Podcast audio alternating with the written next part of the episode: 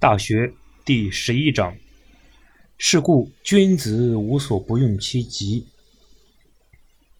这里的“君子无所不用其极”是指的品德高尚的人无处不追求完善完美。今天我们通过孔子认错的一篇故事来理解《大学》第十一章所表达的思想内涵。话说有一次，孔子和他的弟子子路、子贡和颜渊到海州游览。孔子听到隆隆的响声，对子路说：“山的那边在打雷下雨，为何还要赶着去？”子路说：“这不是雷雨声，而是海浪拍击岸边的声音。”孔子从未见过大海，想到海边去看看。于是，孔子一行便乘车到了海边的居阳山下。孔子和他的弟子爬上山顶，看见水天相连，海阔无际，他们都非常兴奋。这时，孔子又感到又热又渴，便叫颜渊下去舀海水来喝。颜渊就拿着舀水的容器，正要下山。忽然就听得身后有人大笑，大家都觉得很奇怪，回头一看，原来是渔夫家的孩子，所以他们就问这个孩子笑什么。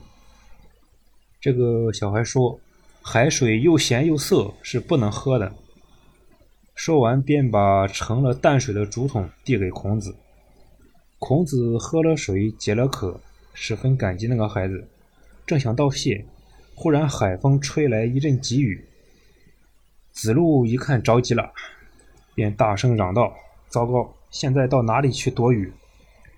那个渔家的孩子对大家说：“你们不用着急，跟我来就是了。”说完，那个孩子就把孔子一行人带进一个山洞，这是他平时藏鱼的地方。孔子站在洞口躲雨，欣赏雨中的海景，不由得诗兴大发。情不自禁了，吟了两首诗：“风吹海水千层浪，雨打沙滩万点坑。”孔子的弟子都齐声赞扬孔子的诗做得很好。那孩子却说不好。他对孔子说：“千层浪，万点坑，你有没有数过？”孔子心服口服地对孩子的反诘表示赞同。雨停后。这个小孩又到海上去打鱼去了。孔子回想起刚才发生的几件事，愧疚而又自责地对三个弟子说：“我以前讲过‘为上智与下愚不移’，现在看来这并不妥当，还是应该提倡‘学而知之，知之为知之，不知为不知’。”孔子在当时已是名扬天下的贤人，但是在一个孩子面前。他认识到自己的不足和错误，并敢于承认自己的错误。